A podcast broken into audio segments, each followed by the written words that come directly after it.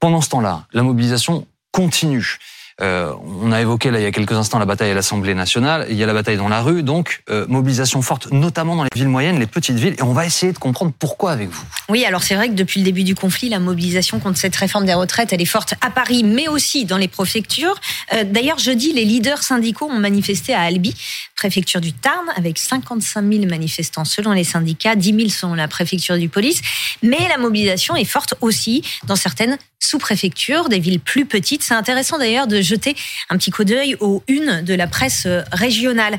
Dès le 20 janvier, au lendemain de la première journée de mobilisation, Nord Littoral titre Calais en force contre les retraites. Dimanche dernier, 12 février, mobilisation record à Toulouse. 100 000 manifestants selon les syndicats très forte mobilisation en Aveyron, au moins 15 000 manifestants. À Rodez, un niveau inédit, nous dit Centre Presse.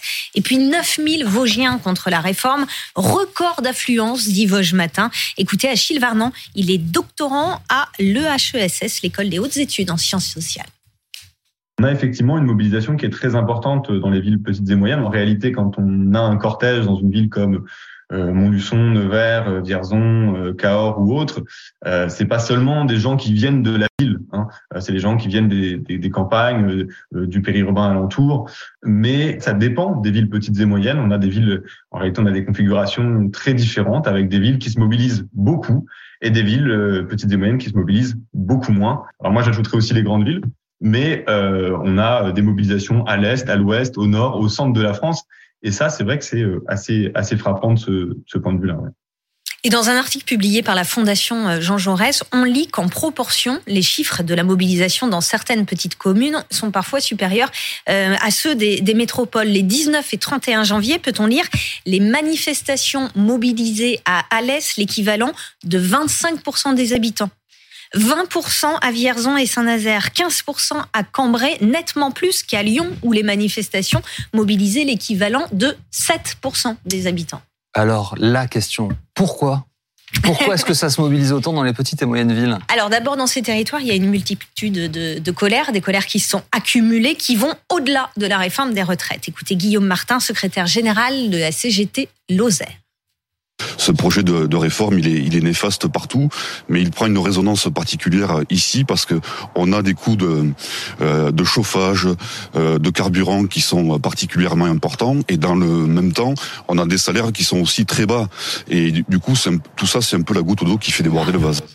Cette inquiétude sur les carburants, elle est bien plus pressante dans les villes moyennes et petites parce qu'il n'y a pas tout le tissu de transport en commun qu'on peut trouver dans les grandes villes. Et globalement, depuis la crise des Gilets jaunes, il y a dans, ces petites villes le sentiment que la vie est vraiment trop dure. C'est ce que nous explique Bruno Cotresse.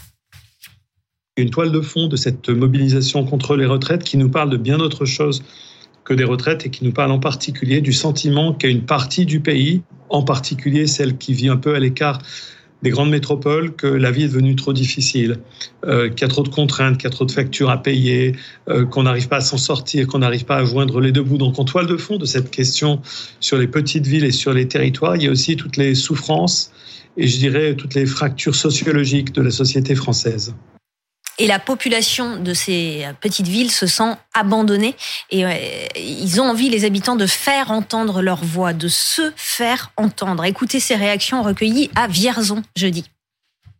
Les retraités, ils sont pas concentrés dans les grandes villes, ils sont aussi concentrés dans les petites villes, ils sont aussi concentrés sur leurs droits, le droit à la retraite. L'hôpital public est en train de s'effondrer, on n'a plus d'agents dans les services, euh, les conditions de travail sont exécrables et les patients euh, ne, ne trouveront plus d'ici quelques temps de prise en charge correcte, faute de personnel. Donc c'est pas possible.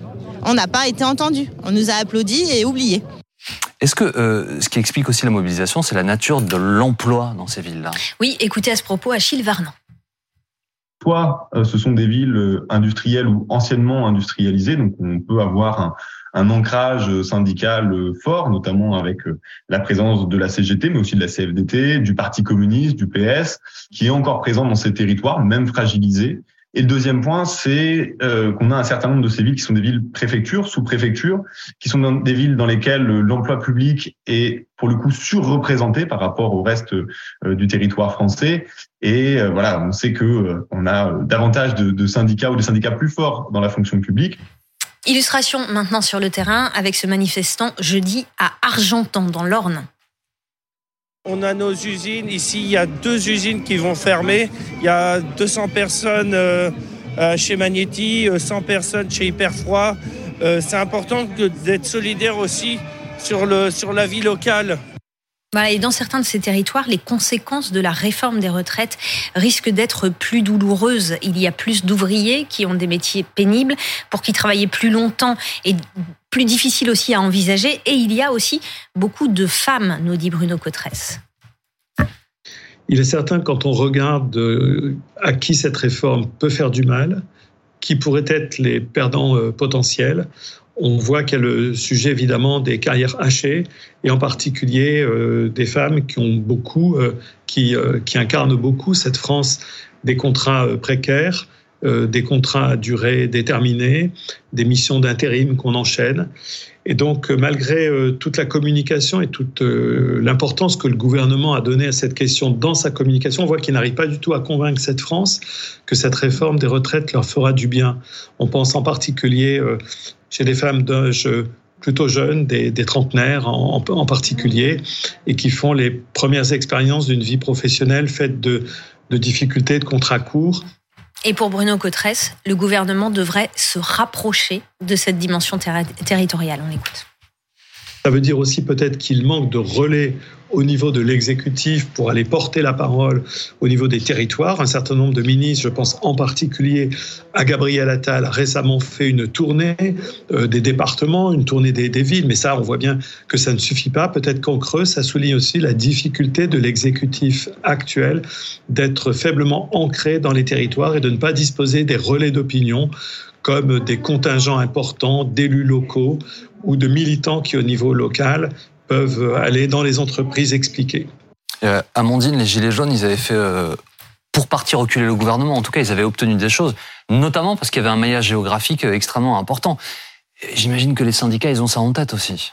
Oui, mais alors ce qui est paradoxal, c'est qu'il y avait moins de monde, beaucoup moins de monde dans les manifestations des Gilets jaunes, mais il y avait plus de violence. Et c'est l'alerte aujourd'hui euh, des syndicats, c'est de dire au gouvernement, si vous n'écoutez pas des manifestations posées, calmes, avec euh, mm. une foule de revendications, euh, vous pouvez laisser penser à certains Français qu'il n'y a que la violence qui donne des résultats et qui avait permis à l'époque d'obtenir 17 milliards d'euros comme, comme geste de la part d'Emmanuel Macron. Le gouvernement euh, répond qu'il écoute, qu'il entend, mais il est vrai que comme il n'a absolument pas bougé, on est face à une situation figée avec des syndicats qui maintenant en appellent à une France à l'arrêt à partir du mois de mars et un gouvernement qui répète qu'il ira au bout en essayant d'éviter le 49-3, mais qu'il ira au bout, quoi qu'il en soit.